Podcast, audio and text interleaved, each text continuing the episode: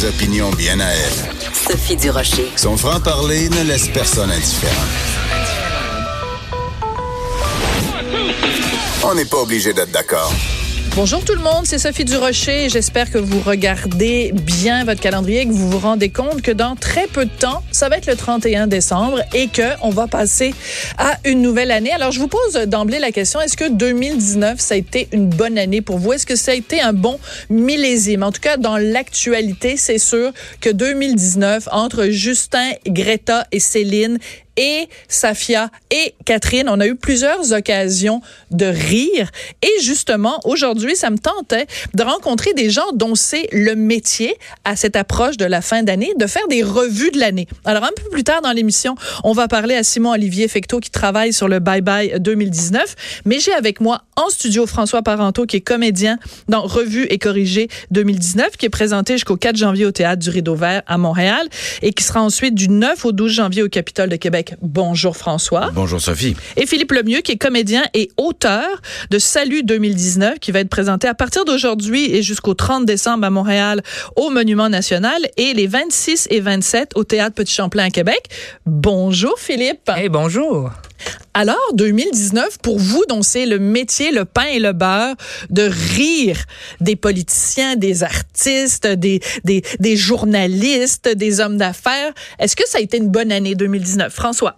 Il semble bien que oui, en tout cas. Hein? Je pense que à chaque fois qu'il y a des sujets qui polarisent, ça veut dire que c'est une bonne année parce qu'il y a des sujets qui vont faire réagir les gens. Donc, je pense que y a, les, les, années sont de meilleur en meilleur puisque la polarisation grandit toujours. Oui. Est-ce que c'est un, un, bon critère, Philippe, si en effet, chaque fois qu'il y a une controverse, en fait, c'est bon pour toi, là, c'est bon pour toi comme auteur puis comme comédien?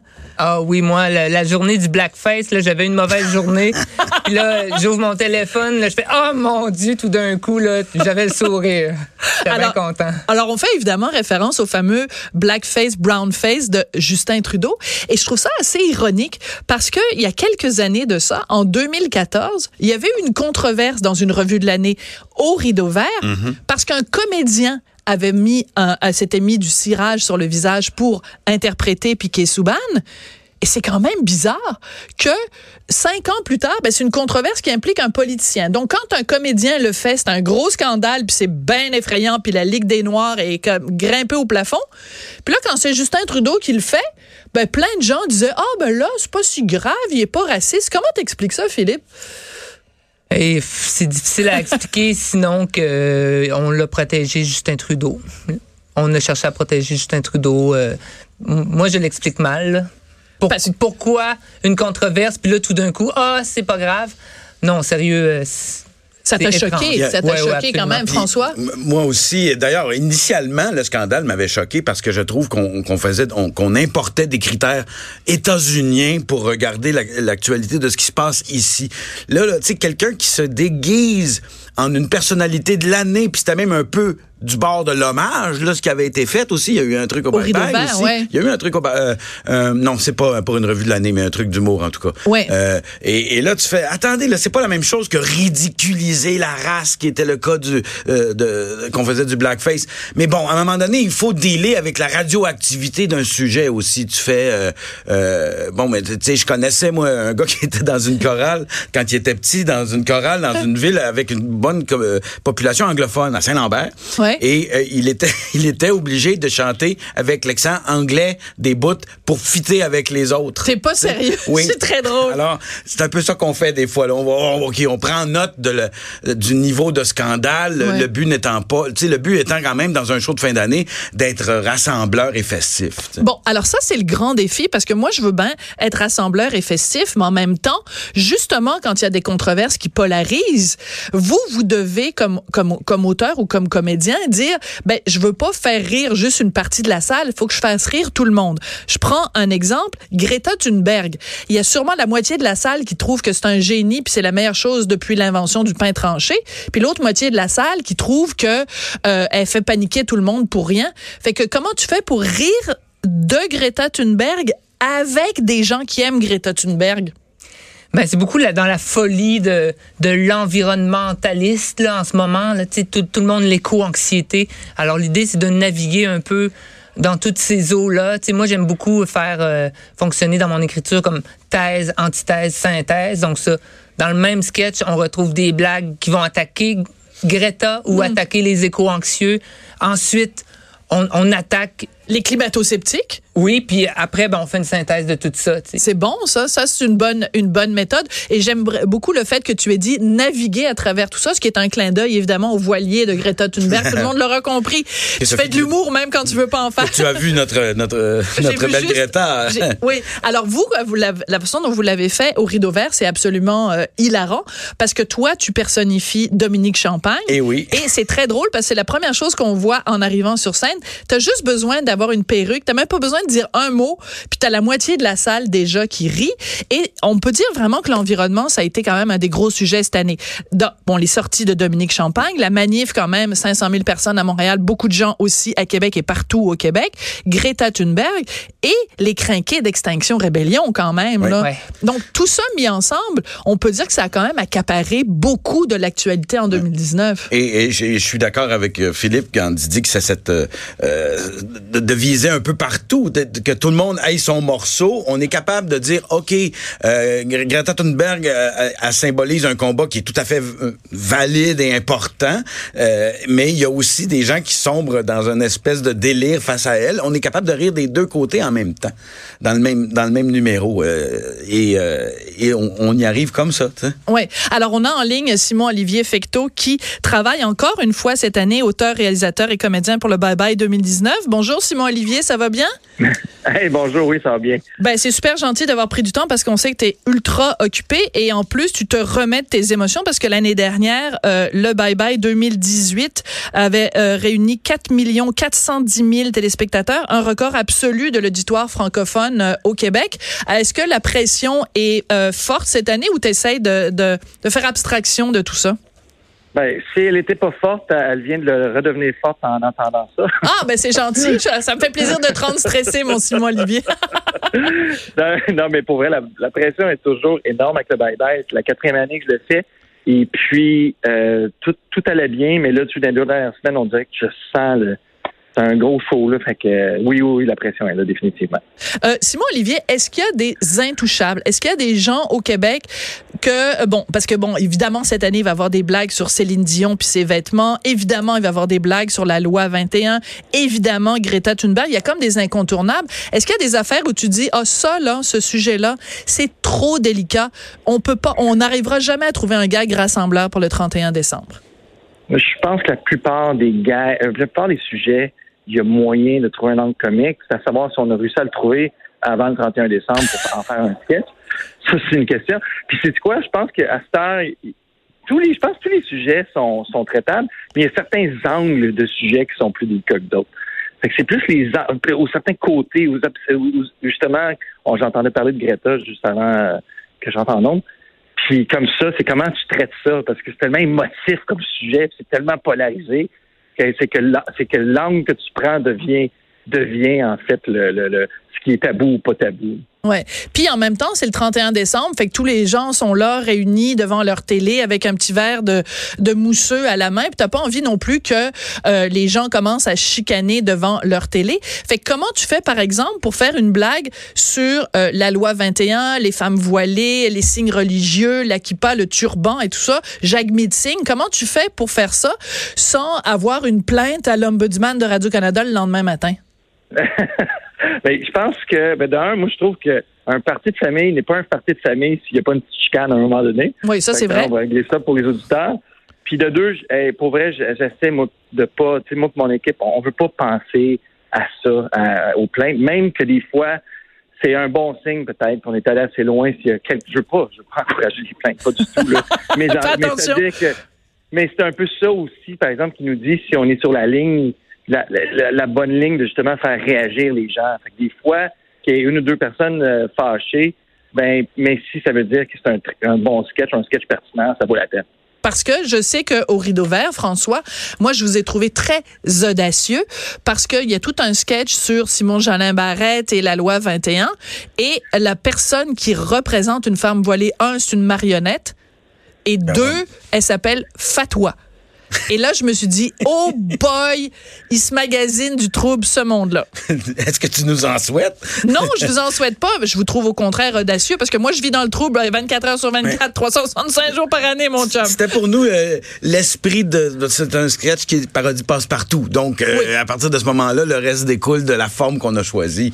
Et euh, C'est pour quand ça tu que regardes après ça les punchs, il y a autant des punchs qui soulignent le côté un peu cassant et sec de Simon Jolin Barrette que d'autres côtés qui soulignent euh, euh, le, côté des fois euh, comment dire de mauvaise foi sans jeu de mots des gens qui s'opposent à cette loi-là. On s'en sort il y a pas. des gags des deux bords. C'est ça, t'es obligé, hein? Dès qu'on parle des musulmans, euh, on fait des, on fait des, des pas contents. Ah oui, tu penses que tu Dès peux qu'on parle de religion, en ça? fait, je Ouais. dirais moi. Mais bon. Ouais, ben de religion. Peut-être Tu sais, plus je veux de dire, nous on personnifie Jésus, puis je le vois sur la page Facebook quand on fait des des, des publications avec Jésus, tout le temps des chrétiens mécontents. Là, ben là, tu dis, ben qu'est-ce que tu veux hein? on, on a enlevé le crucifix cette année, il faut qu'on en parle. là. Ben Fait- oui.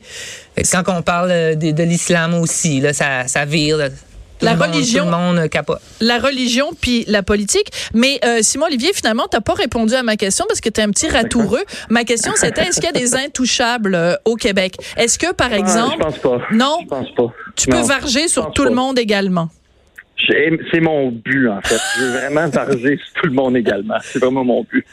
Hey, t'es super gentil d'avoir pris du temps. Je sais que t'es super occupé. Alors, euh, on me fait signe qu'il faut que te- tu t'en ailles euh, écrire un sketch sur euh, Richard Martineau. Donc, sois gentil avec lui quand même. Hey, moi, je trouve que, hey, euh, on sait pas ce qui va arriver le 31, mais moi, je, vous, aime beaucoup, puis, euh, regarde, on verra bien un jour. Bon, on t'a quand même invité à souper cette année en espérant Oui, que justement t'allais être gentil avec nous. On t'a versé du vin, puis on a essayé de t'amadouer, mais je suis pas sûre que ça va fonctionner. C'est une blague, Simon Écoute, Olivier. Je ne sais pas s'il va y avoir un sketch en nom ou non pour vrai, mais je peux dire que quand même, après votre, votre, votre carrière, ça serait quand même pas de tour aussi d'avoir un sketch ou deux. Ben, il y en a déjà eu un, puis c'était Véronique Cloutier qui m'avait euh, personnifié. Fait que Ah là, oui? j'ai- très hâte de savoir cette année qui va jouer mon rôle. Merci beaucoup. C'était Michel Courtemanche qui avait fait Richard. Merci beaucoup, Simon Olivier. C'est, Ah. Hey, merci, hein. Merci, bon, puis bon 31 décembre. Euh, je vous pose la question à vous, est-ce qu'il y a des intouchables? Parce que bon, euh, évidemment, Céline Dion, c'est un classique. En même temps, euh, il y a plein de gens qui adorent Céline et qui veulent pas qu'on rie d'elle. Je prends par exemple euh, Safia Nolin. Euh, je veux dire, il y a des gens qui pourraient dire, ben là, si vous faites un sketch sur elle, c'est de l'acharnement. Laissez-la tranquille, la pauvre Safia. Jus- Jusqu'où on peut aller en bitchant des gens qui sont aimés du, et respectés du public? Philippe. Ben, on peut aller très loin. Là. Nous, Safia, elle est seins nus sur scène euh, ce- cette année. T'es sérieux? Oui, à cause pour faire référence à son clip. à son clip. Est-ce qu'il y a une pieuvre impliquée dans le sketch? Et voilà, elle est déguisée Bon. en pieuvre. Ah, elle est déguisée en. Puis tu viens de vendre un punch, mais en Ben, même temps, c'est ça donne grave. envie à tout le monde d'aller voir le Il y a spectacle. quand même 50 sketchs. là. Nous, on a Safia et on a la pieuvre, mais en pièces séparées. En pièces séparées.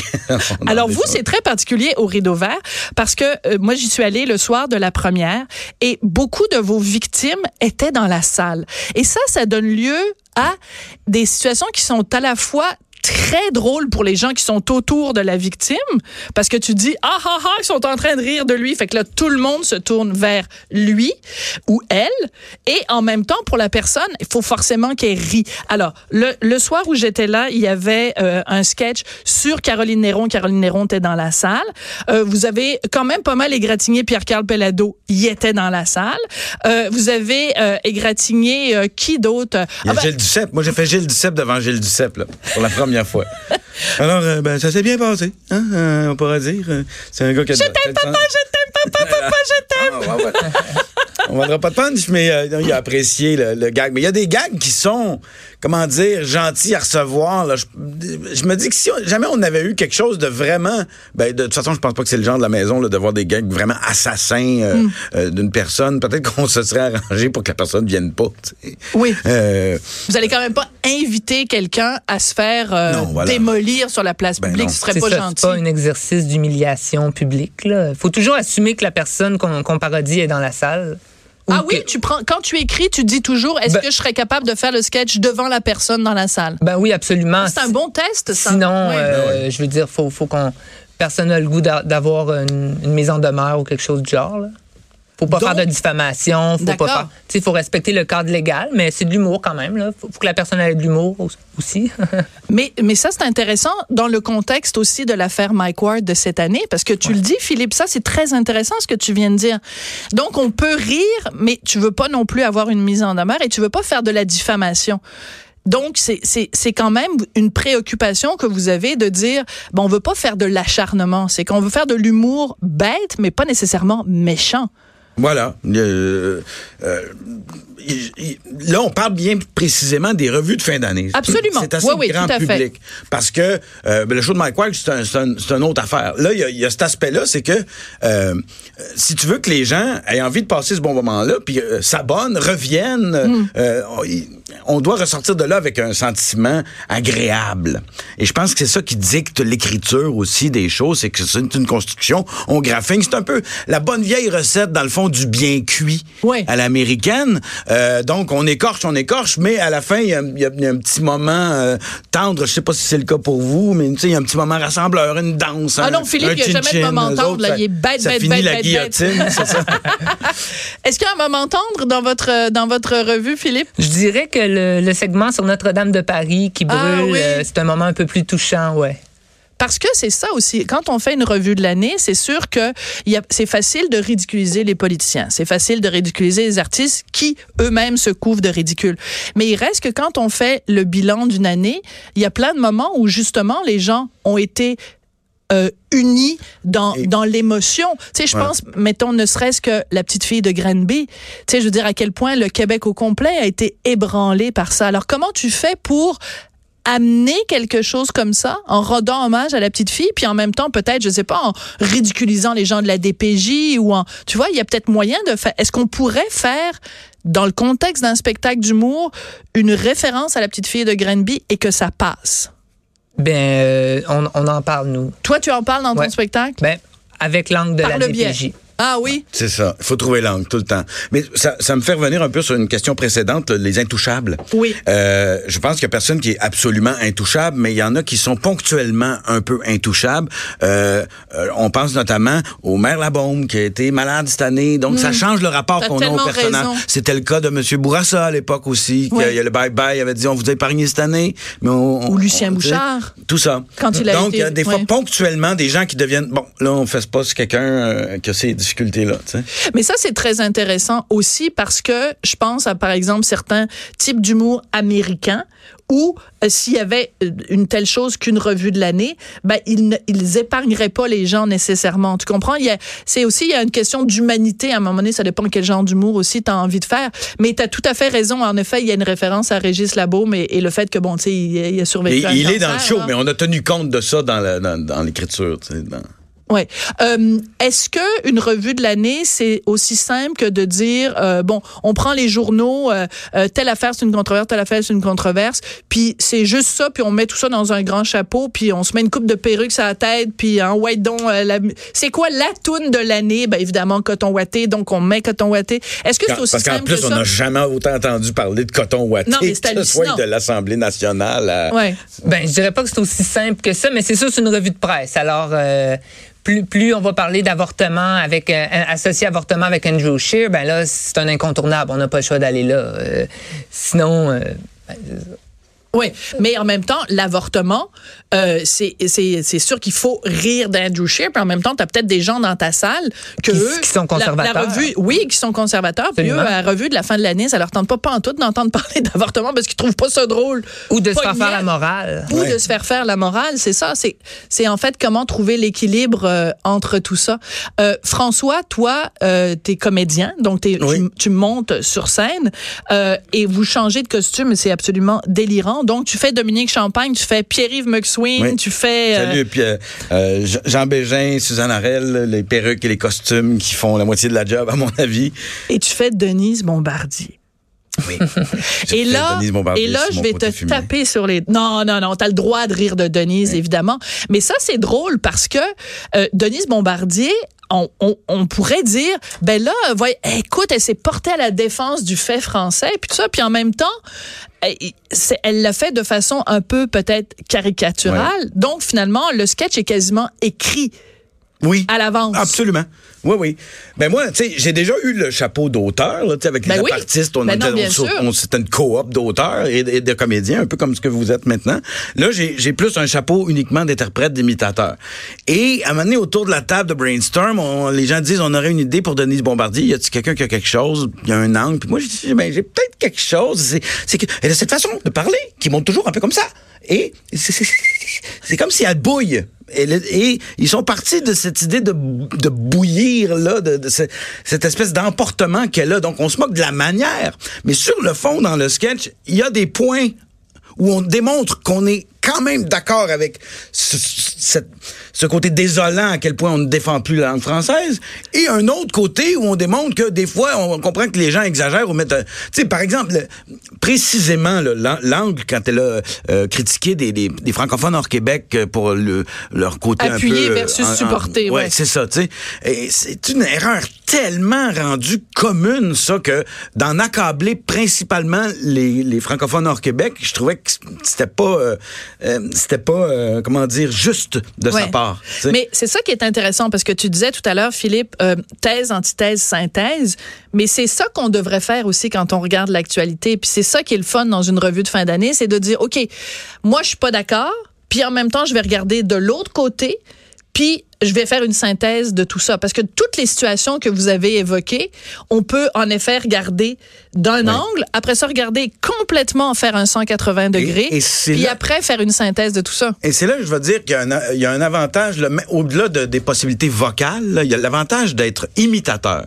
Oui. C'est de pouvoir se mettre dans la psyché de quelqu'un d'autre. Ah, ça, c'est dans- intéressant. un petit peu, d'emprunter son angle. Et euh, euh, donc, euh, tu sais, j'ai longtemps fait Jean Charest, puis quand je prenais la voix de Jean Charest, j'étais capable de penser comme Jean Charest. T'es sérieux? Oui. Alors, comment il pense, Pierre-Yves Maxwell? Pierre-Yves McSween, je le connais moins, mais je l'ai, écouté pour le, le saisir. ouais. Puis? Il a une façon assez ludique. C'est un joueur, lui, je trouve. Oui, il a une façon assez ludique. De... Il fait un beau duo avec le maire Labon. Avec le Berlabo. Mais ça, c'est intéressant, l'idée que d'imiter quelqu'un, ça nous permet de rentrer un petit peu dans sa tête. Bon, alors, je vous encourage évidemment à euh, aller voir leur spectacle. François Poranto, comédien dans Revue et Corrigé 2019. Je vous ai donné les dates tout à l'heure. Vous irez voir sur le site du Rideau Vert et du Capitole de Québec. Et Philippe, t'es comédien et auteur de Salut 2019. Donc, jusqu'au 30 décembre au Monument National à Montréal. Puis deux dates aussi au Théâtre du Petit Champlain à Québec. On est aussi Merci. à, à Trois-Rivières, à Joliette, à Terrebonne. Ben là, comment ça se fait que je ne l'ai pas? En Ah, tout cas, c'est pas grave. Ben, les gens iront voir sur ton ça. site et puis ils auront toutes les dates. Merci beaucoup à vous deux, puis bonne année 2020. Merci, assez Bonne année. de vous entendre. Bye.